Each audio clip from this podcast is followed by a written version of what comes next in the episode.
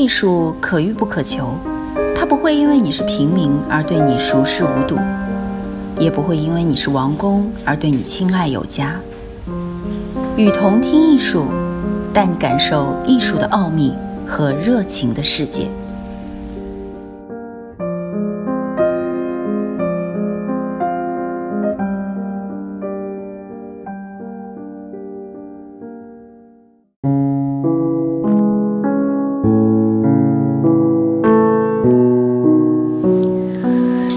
华论独立思考。哪怕是再大的图书馆，如果它藏书丰富，但却杂乱无章，其实际用处就反不如那些规模虽小却条理井然的图书馆。同样，如果一个人拥有大量的知识，却未经过自己头脑的独立思考而加以吸收，那么这些学识就远不如那些虽所知不多，但却经过认真思考的知识有价值。因为，只有当一个人把他的所知结合各方面来考察，把每一真知相互比照之后，他才能真正理解、掌握这些知识，并使其为己所用。一个人只能对自己知道的事情加以仔细思考，因此他必须要学习新东西。但是，也只有那些经过深思熟虑的东西，才能成为他的真知。一个人可以随意的阅读和学习，却不能随意的思考。思考和阅读会对人的精神产生不同的影响，其差别之大令人难以置信。因此，这就愈发加大了人们之间本来就存在的思想差异。因为天性的不同，导致有的人热爱思考，有的人喜欢阅读。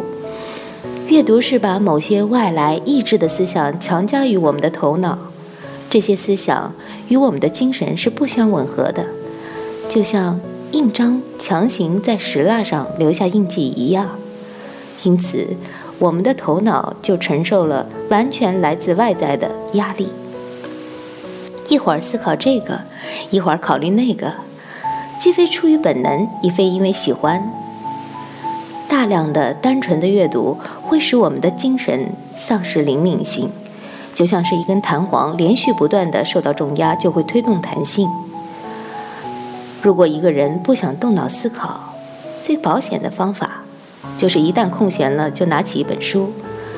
这就解释了何以博学多识之人常常会变得比原来更加的麻木和愚蠢，并且阻碍了他们的作品获得成功。正如蒲白所说，他们始终是不停地阅读别人。却从来不会被别人阅读。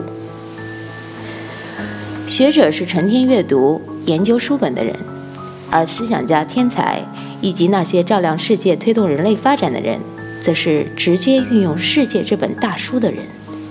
实际上，只有自己本身的根本思想才具有真理和生命力，因为只有这些才是一个人能真正、完全理解的。阅读别人的思想，如同吃别人的残羹剩饭，或者穿陌生人丢弃的旧衣服。通过阅读获得的思想，与自己心中萌发的思想相比，正如史前植物的化石遗迹与春天里的蓬勃茂盛的植物相比一样。阅读只是独自思考的代替物。阅读时，一个人本身的思想是在被别人的思想牵引管束。此外，很多书籍都无甚益处，除了向我们表明错误的路径如此之多。如果一个人听从这类书籍的引导，就会误入歧途。但是，受天赋指引的人，以及独立自发、正确思考的人，却拥有能够找到正确方向的罗盘。因此，一个人应当只有在自己的思想源泉干涸的时候才去读书。即使是最优秀的头脑，也会经常发生思维停滞不前的情况。因手拿书本阅读而赶跑自己的原创思想，不啻是冒犯神灵的罪过。只有通过自己独立思考获得的知识。才能融入我们的思想体系，成为整个思维体系的一个鲜活部分，并与整体保持一种完整坚实的联系。独自思考的人，只是在形成自己的见解之后，才知道与权威暗合。此时的权威也同时增强了他们二者的力量。阅读是在用别人的，而非自己的头脑来思考。自己的独立思考，是要努力形成一个连贯的整体，一个系统，即使它不是严密完备的。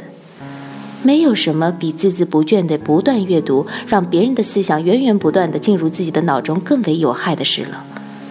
那些将一生的时光都花在了阅读，并从书籍中获取智慧的人，就像是从旅行者的描述中了解一个国家的详细状况的人。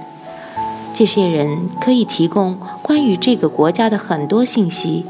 但实际上，他们对此地的真实情况并没有连贯、清晰、透彻的了解，而那些一生致力于深思的人，则像是亲自到过某个国家的人，只有他们才真正知道自己所谈的事情。他们对此地的状况完全了解，说起来如数家珍。但是，这里有一个小小的困难需要克服：思考这种事，并不能取决于我们的意志。一个人只要愿意，就可以随时坐下来读书，却不能随时坐下来思考。思想如同客人，我们不能随自己高兴去召唤他们，而只能等待的、耐心的等待他们的到来。我们必须要等待恰当的时机，即使最伟大的天才，也不能每时每刻都在独立思索。因此。把思考之外的空余时间用来阅读是可取的做法。正如我说过的，阅读是对独立思考的替代物，它可以借别人的思考为我们提供精神材料，虽然常以一种与我们自己的思维方式完全不同的方式。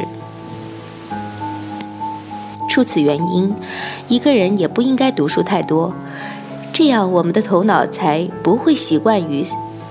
思考的替代物，因此而忘却了认识事物的能力，才不会习惯于踏上别人已经走过的道路，遵循别人的思路而忘记了自己的思维。当然，更不应该仅仅为了读书而完全放弃对现实世界的关注。单纯的经验和阅读一样，并不能取代思考。纯粹的经验与思考的关系，犹如进食之于消化吸收的关系。当经验吹嘘说，只有通过他的发现才推动了人类知识的进步时，就像是嘴巴扬言整个身体的生存只是他的功劳。有思想之人的作品与其他庸人作品的区别，就在于它主题鲜明、内容明确的特点，即由此而来的清晰流畅。因为这些人明确清楚地知道自己要表达什么。不管是以散文、诗歌或者音乐的形式，而普通之人却没有这种果断清晰，因此二者之间很容易区分开来。具有最高思想能力的人的特征是，他们对事物的判断都是直接明确的，他们说的任何东西都是自己思考的结果，其表达见解的方式中也完全显示出这一点。因此，这些人像精神王国的王后一样、王侯一样，拥有无可辩夺的权威，而其他人只是处在从属的地位。这从他们那、他那、他们那缺乏自己特色的表达风格中就可以看出来。因此，每个真正独立思考的人，在精神领域内全然是为君王。相比之下，那些头脑庸俗的普通大众。随波逐流于各种各样的流行观点、权威学说以及世俗偏见之间，使自己的思维受到限制，就像是那些默默服从法律和命令的平民。在现实世界中，哪怕它被认为是多么的美丽、愉悦和迷人、惬意，我们还是不得不受制于万有引力定律来活动，一生都在不停地克服它。但在精神的世界里，我们是肉体束缚的精灵，不再受重力的控制，也没有了贫困之苦。这就是为何一个完美充沛的精神头脑，在某一神妙时刻，从其自身中所得到的快乐幸福，在世现实世界中是完全找不到的。浮现在脑中的思想，犹如站在眼前的恋人。我们幻想着自己永远不会忘记这一思想，自己的恋人也永远不会变心。